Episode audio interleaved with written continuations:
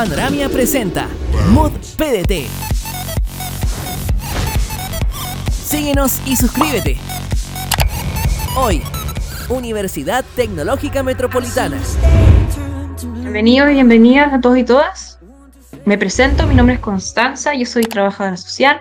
Estudié y trabajé en la UTEM, en la Universidad Tecnológica Metropolitana. Actualmente trabajo en la área de difusión con actividades de acompañamiento y orientación vocacional con jóvenes que desean ingresar a la educación superior. Entonces, el día de hoy tenemos esta charla que se llama Procesos claves para ingresar a la universidad. Entonces vamos a hablar un poquito de lo que implica em, el acceso a diferentes instituciones de educación superior, también la postulación a beneficios estudiantiles, vamos a hablar un poquito también de lo que implica decidir vocacionalmente. Eso se trata más o menos la charla de hoy, las queremos dejar invitados y los queremos dejar invitados a nuestro canal de Discord, en el que estamos transmitiendo a través de Panoramia, en Conoce la UT nosotros subimos todos los links para que ustedes puedan ver nuestros ensayos de la prueba de transición, el test vocacional, entre otros eh, tipos de herramientas que nosotros tenemos para quienes están a cierto de ingresar a la educación superior. Y si se dan cuenta, el día de hoy no estoy sola, estoy junto a mis compañeros y mi compañera que se va a presentar. Bueno, un saludo a todos. Mi nombre es Ignacio Cortés, yo soy estudiante de Ingeniería Química, quinto año de la universidad igualmente. Mi nombre es Fernando Geraldo, soy trabajadora social de la Universidad Tecnológica Metropolitana y les doy la bienvenida.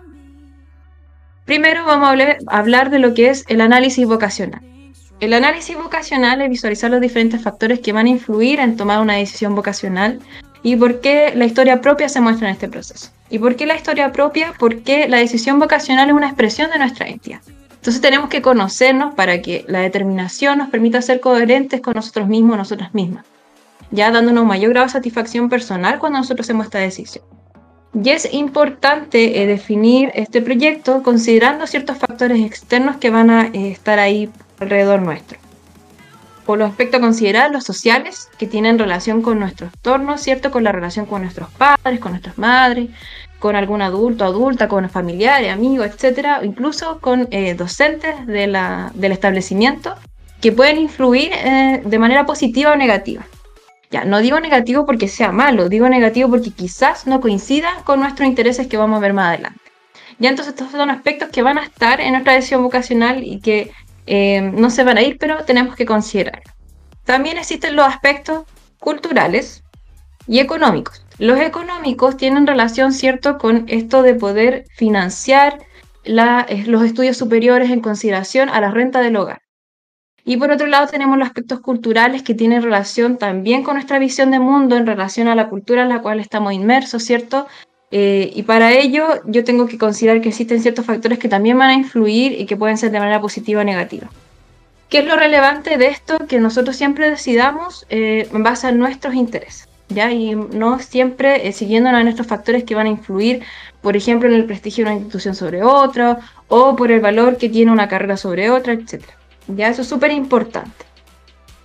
Entonces, avanzamos en los aspectos personales en este proceso vocacional que tiene que ver por qué quiero estudiar, cuáles son mis motivaciones, qué es lo que a mí me interesa lograr con estar haciendo los estudios superiores.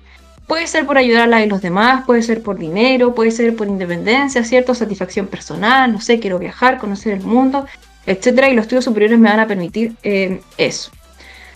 También, por otro lado, tenemos las habilidades, que es lo que yo puedo desarrollar con mayor facilidad. ¿ya? Y esto puede ser como un talento innato, ¿cierto? De que somos chiquititos, chiquititas, o también se va desarrollando en el tiempo por tener eh, contacto o estar en situaciones inmersos con cosas, con personas, con lugares, o en tiempo, ¿cierto? Que ahí vamos desarrollando ciertas habilidades. Y aquí pusimos una lista de algunas nomás de ellas que pueden ser, por ejemplo, calcular, resolver problemas, la expresión corporal, la computación o la informática, ¿cierto? Los tratamientos integrales del cuerpo. Esas son algunas eh, habilidades que nosotros pusimos como ejemplos, pero cada uno y cada una identifica cuáles son sus propias habilidades. Y vamos haciendo como un proceso de escalada, porque cierto, vamos viendo cuáles son los factores que van a influir en mi decisión vocacional, sabemos que hay un entorno, cierto, que también va a influir en esta decisión, pero tengo que ver cuáles son mis intereses, mis habilidades, y después los voy conectando a un área de interés.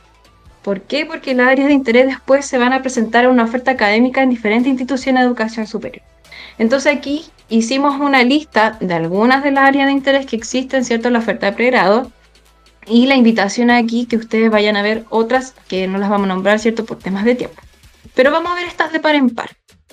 Entonces, tenemos primero las áreas tecnológicas y las mecánicas, que se interesan por las actividades que implican teoría y principios para la producción o fabricación de elementos útiles para la sociedad, ya sea en el área de la construcción, en la producción industrial, en diferentes tipos de servicios y en el aprovechamiento más racional de los recursos naturales.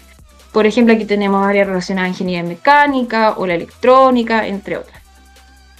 También está el área de las humanidades que se interesa por comprender, analizar e intervenir el comportamiento de la y los seres humanos, ¿cierto? En el estudio de las personas, los grupos, estructuras sociales y las relaciones humanas. Sociología, antropología, filosofía, entre muchas más. Avanzamos al área de la estética, esta antes era como un oficio, ¿cierto? Se iba conociendo con el tiempo, había ciertos cursos que uno podía ir desarrollando para aprender, ¿cierto? Eh, las transformaciones corporales y faciales o las aplicaciones de tratamiento de salud y estética.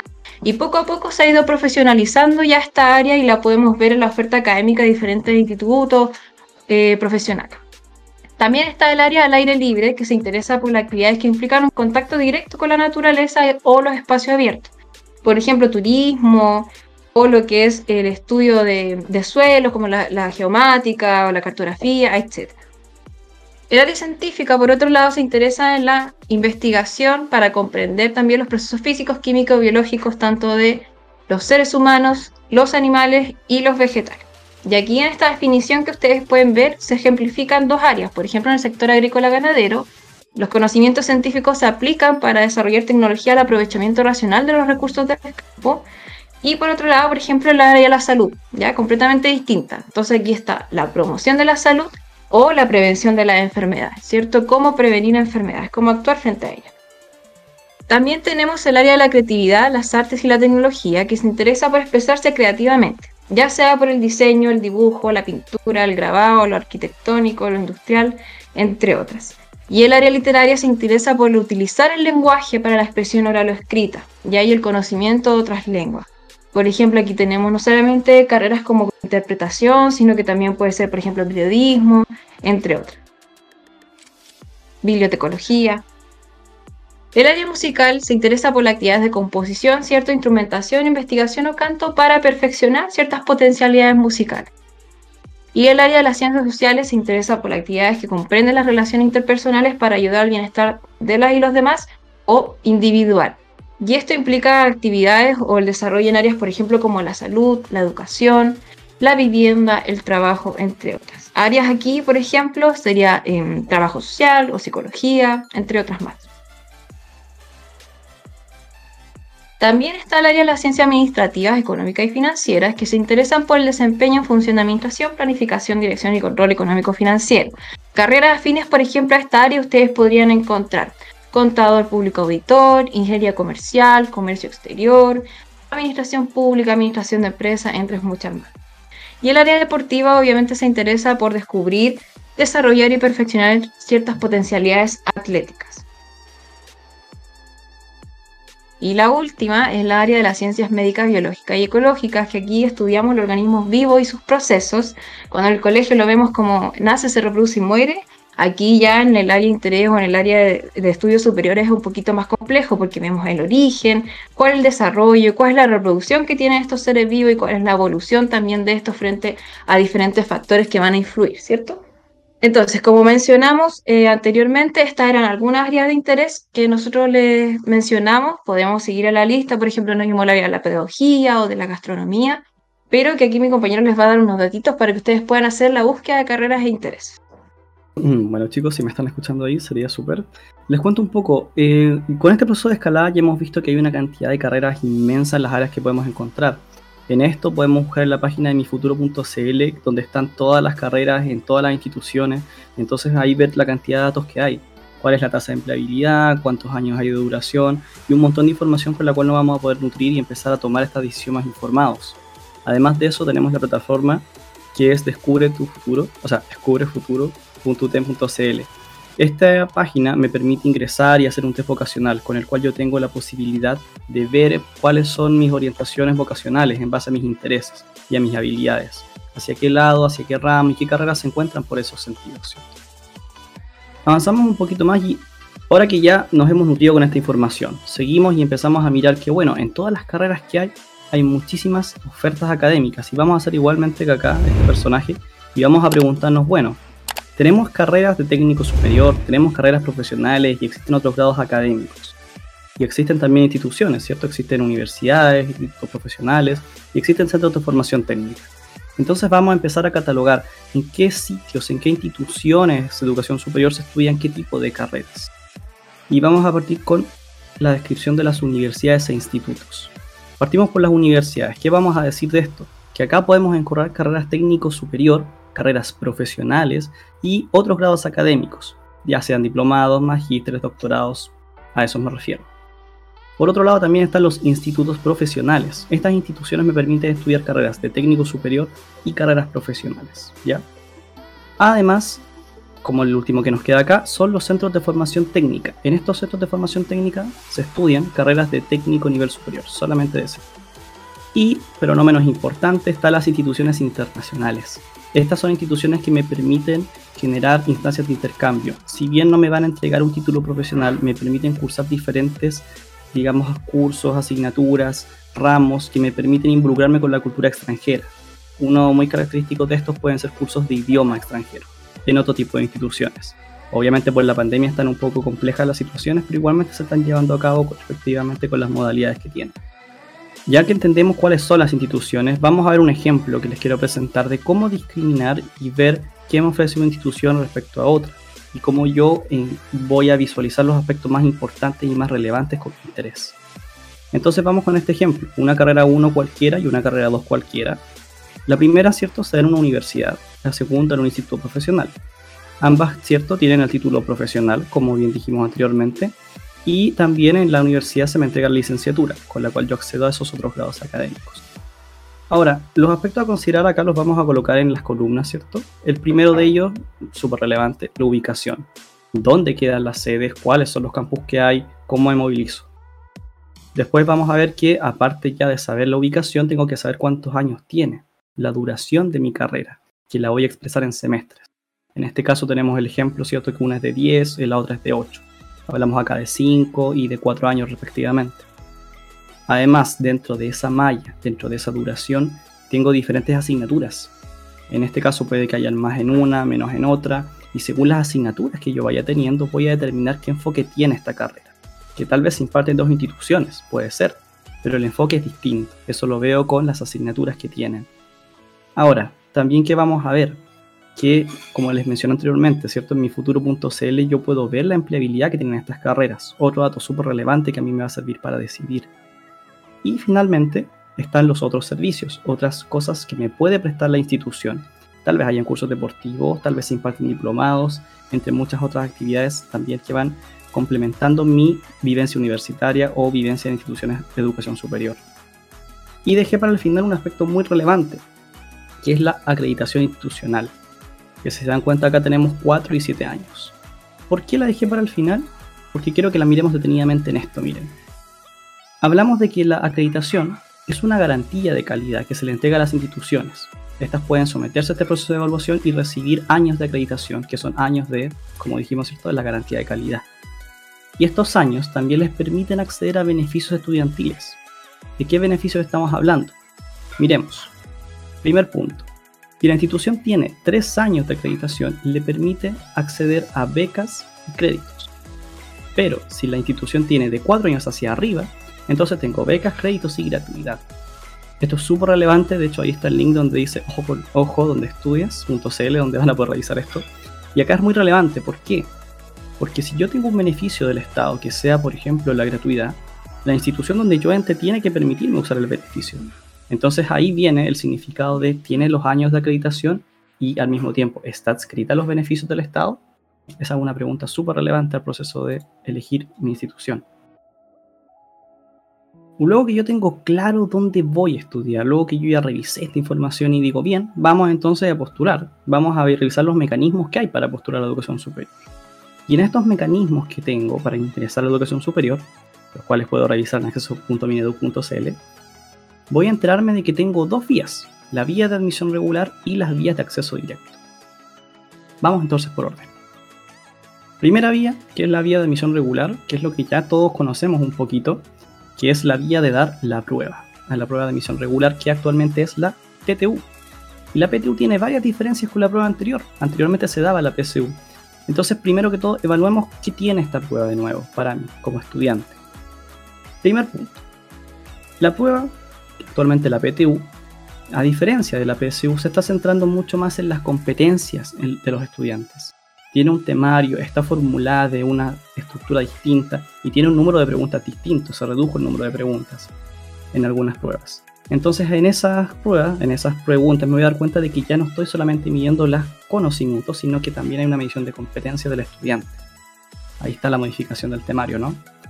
Ahora, otra cosa más, la ponderación de la prueba.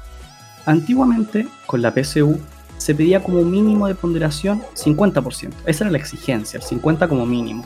Ahora se modificó, ahora se le permitió a las instituciones ocupar un mínimo de 30%, que eso valiera la prueba finalmente. Sin embargo, esto es una posibilidad, de tal modo que la institución, si así lo quiere, puede llegar hasta esos mínimos o un poquito antes, o puede quedarse como sigue con sus porcentajes de prueba. Entonces ahí responde cada institución si es que decide modificar sus ponderaciones o si no las modifica. Ahora, avanzamos un poquito más y vemos los requisitos mínimos de postulación. Esta, si se dan cuenta, está remarcada acá y es porque es muy relevante. Miren, el DEMRE me da una exigencia a mí, que es una exigencia de un ponderado mínimo de 450 puntos entre matemáticas y lenguaje. Esto para poder postular. Actualmente, ¿qué pasa? Se mantiene, pero se les da una posibilidad a los estudiantes que sean del 10% superior de su establecimiento de poder igualmente hacer su postulación independiente que tal vez no cumplan con ese requisito. Entonces ahí tenemos esa modificación que le permite a estos estudiantes sin esa ponderación generar una postulación igualmente. Y por último punto de cambio, la admisión especial. Antiguamente la admisión especial correspondía a un 15, ¿cierto? Actualmente está cambiada hasta un 20 y un 25 en zonas extremas. Vamos a ver a qué se refiere más adelante esa admisión especial. Otra cosa que también les quiero comentar, que no está de más por supuesto, es sobre otras cosas que van a medirles también. No solamente la prueba, sino que está el NEM y el ranking. Y estas son cosas bien interesantes, seguramente que tal vez ya han escuchado o conocen un poquito. El NEM, como bien dice su nombre, ¿no? son notas de enseñanza media. Se les asigna un puntaje respecto a qué nota tengan de enseñanza media en general. Eso depende del tipo de institución que tengan y de cómo se hace esa transformación. Eso está listado en una tabla, está dentro de la página del DEMRE, está en una tablita donde ven la nota y el puntaje a cual corresponde cada uno. Es muy directo de entenderlo. Lo que no es tan directo es el siguiente punto, que es el ranking, porque el ranking es una medición comparativa. ¿Cómo está el curso y cómo estoy yo. Si yo tengo un promedio de 6 y mi curso tiene un promedio 5.5, voy a tener un puntaje asociado a que estoy por sobre ese promedio. Pero si ese promedio está por sobre mi nota, entonces ahora tengo un puntaje completamente distinto.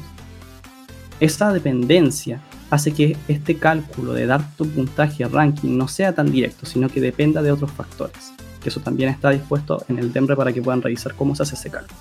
Ahora bien, hemos visto la prueba, ¿cierto? El NEM, el ranking, y vamos a entender una cosa, acá yo tengo un ejemplo que les quiero mostrar, que lo que dice es que tengo una carrera X, en la cual tengo los requisitos del NEM, ranking y las pruebas, ¿cierto? Lenguaje, matemáticas, historia en este caso. Y tengo los porcentajes a los cuales equivale cada una. En esos porcentajes me voy a dar cuenta de que respecto a cada puntaje que tenga, yo por ejemplo, en este caso voy a tomar de ejemplo el NEM, ahí me dice NEM de 583. Súper. Pero me está diciendo que ese NEM tiene un valor del 10%. Entonces, ah, ese puntaje en realidad lo que me va a valer va a ser el 58,3. Ese es el valor, porque el NEM está usado para el 10%. Entonces hago eso con cada uno de los elementos que componen mi postulación. Y una vez que completo todos esos elementos, voy a sumarlos y tengo mi puntaje ponderado finalmente. Y ese puntaje ponderado es con el cual yo postulo. Y claramente esa distribución de porcentajes va a variar. Si entro en una carrera humanista, habrá más petición de lenguaje quizá. Si entro en una ingeniería, tal vez pida más matemática. Esas ponderaciones van a variar.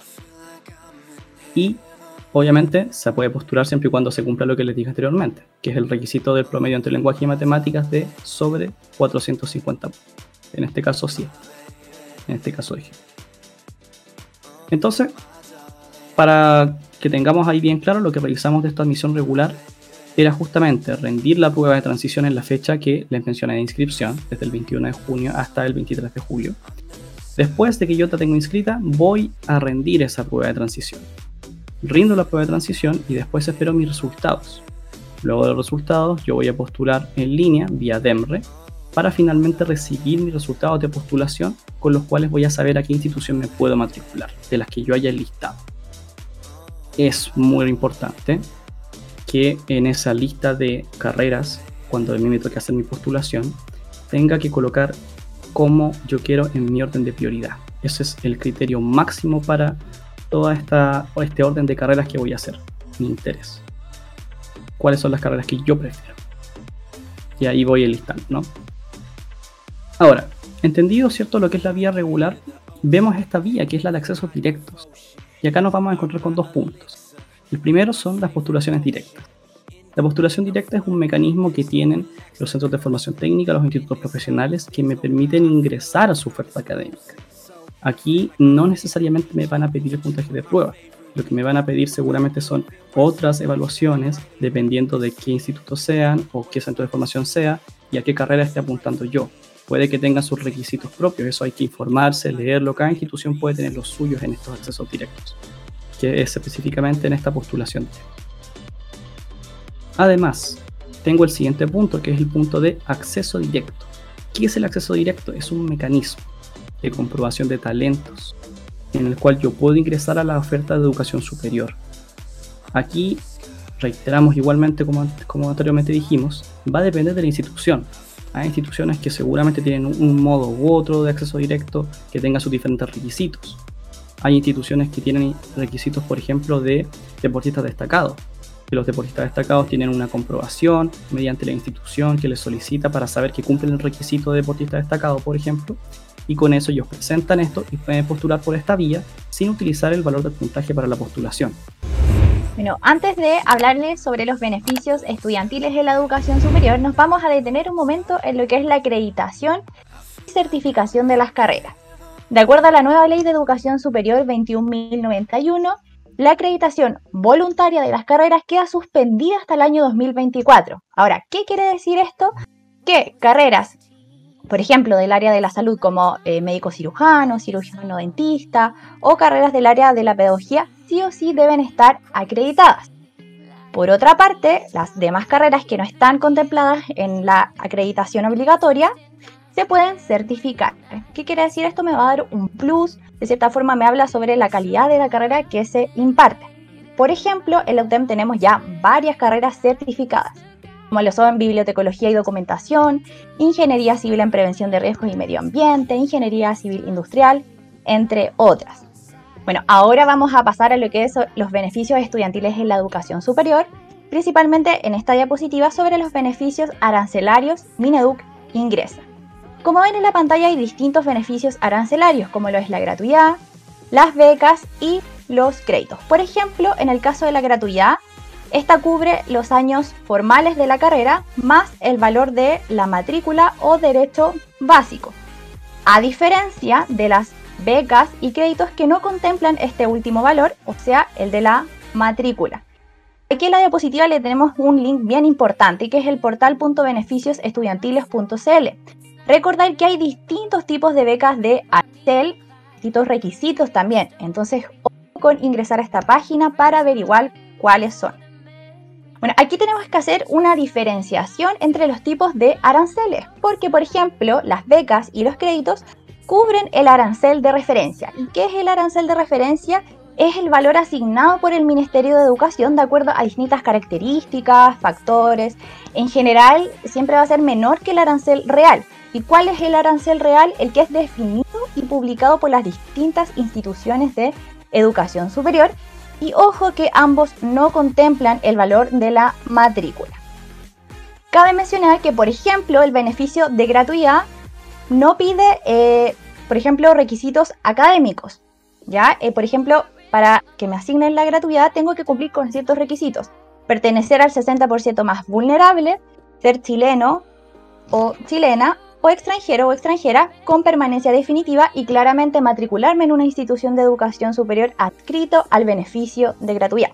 Ahora bien, becas y créditos sí me van a pedir eh, requisitos académicos. Por ejemplo, contar con 500 puntos ponderados o superior entre las pruebas de lenguaje y matemáticas o también me pueden pedir notas en algunas, eh, en algunas becas de, enseñanza media, 5 o superior, etc. Así que es bien importante también rendir la prueba de transición por este elemento. Por otra parte tenemos las becas JUNAEP. Las becas JUNAEP son un beneficio económico que nos entregan. Eh, generalmente este beneficio es anexo a otros beneficios arancelarios. Aquí quisimos destacar los más relevantes, pero por ejemplo las becas JUNAEP existen también en la educación básica, media, superior. Aquí presentamos los de educación superior, como por ejemplo la beca de mantención en la educación superior, que es una beca de, en dinero. Por otra parte está la beca vocación de profesor, beca de alimentación para la educación superior, la conocida tarjetita JUNAEP, y también la beca presidente de la República, que esta se renueva en la educación superior ya que es asignada en la etapa escolar. Entonces, como dije anteriormente, este es un beneficio anexo a becas, eh, a beneficios arancelarios. Por ejemplo, si a mí me asignan la gratuidad, me van a asignar la beca de alimentación. O si me dan la beca, eh, por ejemplo, bicentenario, también puedo acceder a lo que es la beca de alimentación. Y para más información pueden ingresar al sitio web junae.cl. Ahora bien, ¿qué debemos hacer para postular a los distintos beneficios, ya sea gratuidad, becas y créditos? Lo principal, lo más importante es que ustedes completen el formulario único de acreditación socioeconómica. Este formulario lo habilita el Ministerio de Educación de manera online, generalmente entre el mes de octubre y noviembre. Y bueno, ¿qué información debo completar acá? La información contenida en mi registro social de hogares. ¿Qué es el registro social de hogares? Es una ficha que contiene mi calificación socioeconómica de acuerdo a los y las integrantes de mi hogar y a mi nivel de ingresos. Entonces, de acuerdo a eso, me asignan a un tramo socioeconómico. Ustedes, por ejemplo, pueden conocer su, eh, su registro social de hogares o su tramo socioeconómico en registrosocial.gov.cl. Quienes pueden ingresar a esta plataforma para conocer esta información son mayores de edad Pueden ingresar con el root, número de documento, con la clave única. Y bueno, si es que necesitan hacer modificaciones, se recomienda siempre que sea eh, la persona designada como jefe o jefa de hogar, ya que tiene más eh, facultades al momento de hacer modificaciones. Pasemos a la siguiente diapositiva para ver qué me, qué me indica el registro social de hogares, ¿cierto? Es en mi tramo socioeconómico. Entonces, ¿Por qué me sirve? Porque básicamente, por ejemplo, si es que estoy entre el tramo 1 y el 3, o sea, del 0 al 60% más vulnerable, me puedo proyectar con el beneficio de gratuidad. Si estoy sobre ese tramo, o sea, entre el 61 al 80%, me puedo proyectar con becas. Y superior a estos tramos me puedo proyectar con el CAE. Entonces es súper importante que tengamos nuestro registro social de hogares actualizado al momento de completar nuestro PUAS. Si es que ustedes necesitan hacer modificaciones en su registro social de hogares, lo pueden hacer de manera online en la página que les di, registrosocial.gov.cl. Ahora tienen que hacerlo con anticipación, porque generalmente esto puede tardar de 1 a 3 meses aproximadamente. Y en el caso en que ustedes quieran solicitarlo porque no cuentan con registro social de hogares, lo pueden hacer, pero esto igual demora más tiempo, así que yo creo que todavía estamos a tiempo de si es que necesitan solicitarlo, ya que puede tardar incluso hasta seis meses.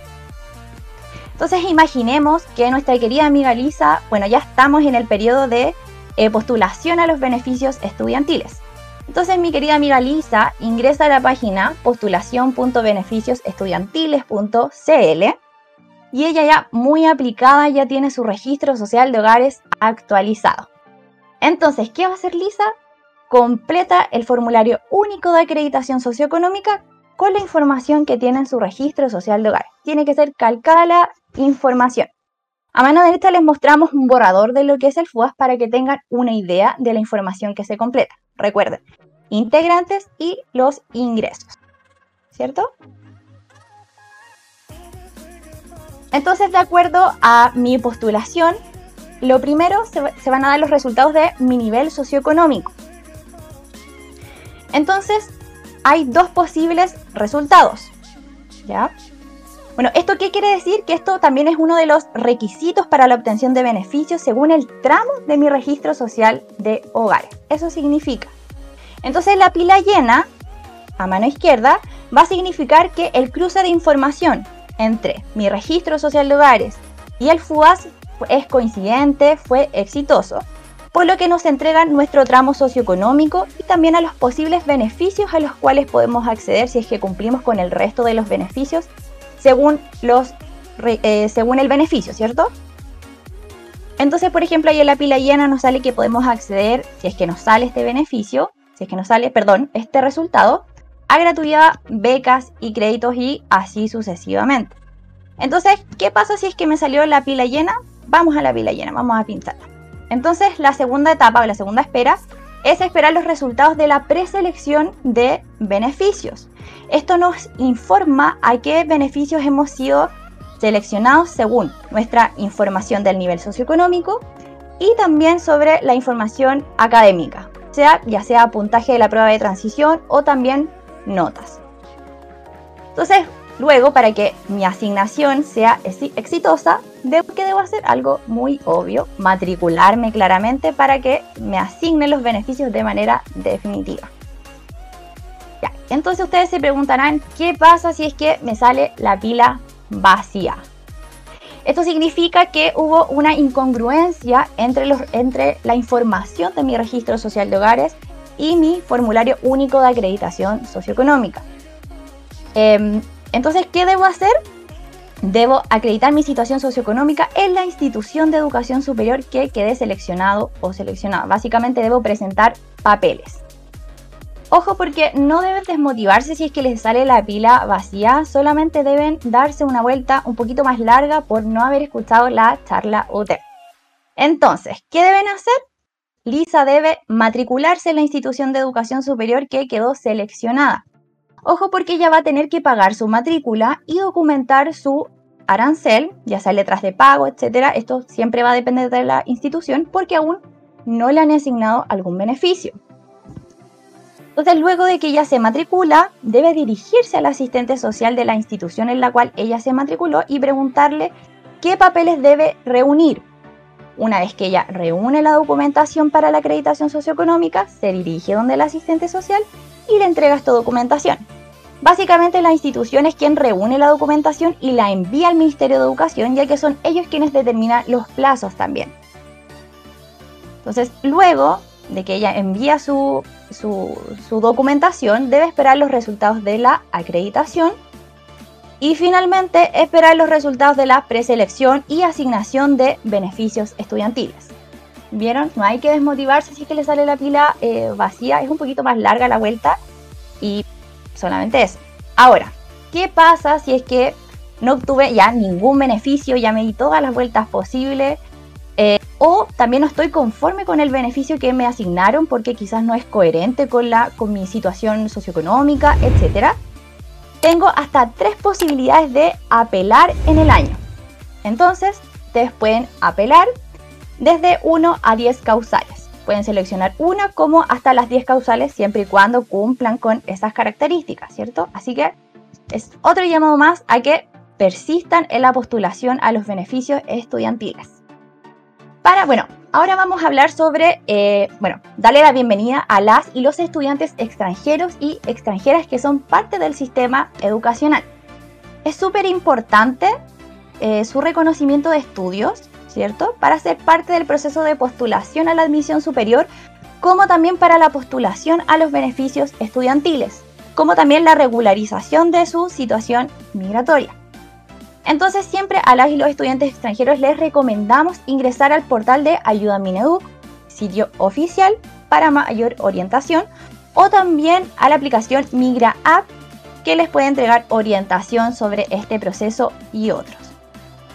Bueno, darle las gracias eh, por la atención. Sabemos que hablamos de muchos temas sobre las áreas de interés, sobre mi decisión vocacional, sobre los distintos medios de postulación a la educación superior, sobre beneficios. Sabemos que es bastante información, pero también sabemos que es relevante para usted y es clave en esta época del año. Eh, dejarlos invitados e invitadas a que recurran a nuestros distintos canales de comunicación. Por ejemplo, a nuestro Instagram Postulantes UTEM. La UTEM dijo, vamos a hacer un sitio especial para las chicas y chicos que quieran ingresar a la UTEM o a la educación superior. Por ejemplo, publicamos información relevante sobre los procesos de admisión, postulaciones a beneficios, como también tenemos transmisiones en vivo de las distintas carreras. La UTEM cuenta con 28 carreras y ahí distintos estudiantes les comentan su experiencia, etc. Entonces igual es un relato mucho más cercano. Si es que se quedaron con alguna duda de esta charla, nos pueden escribir a talleres.cl y por otra parte, si es que tienen alguna duda de la universidad o nuestras carreras, escribir a postulantes.utem.cl y finalmente dejarlos invitados a nuestro sitio web oficial utem.cl. Muchas gracias por su atención.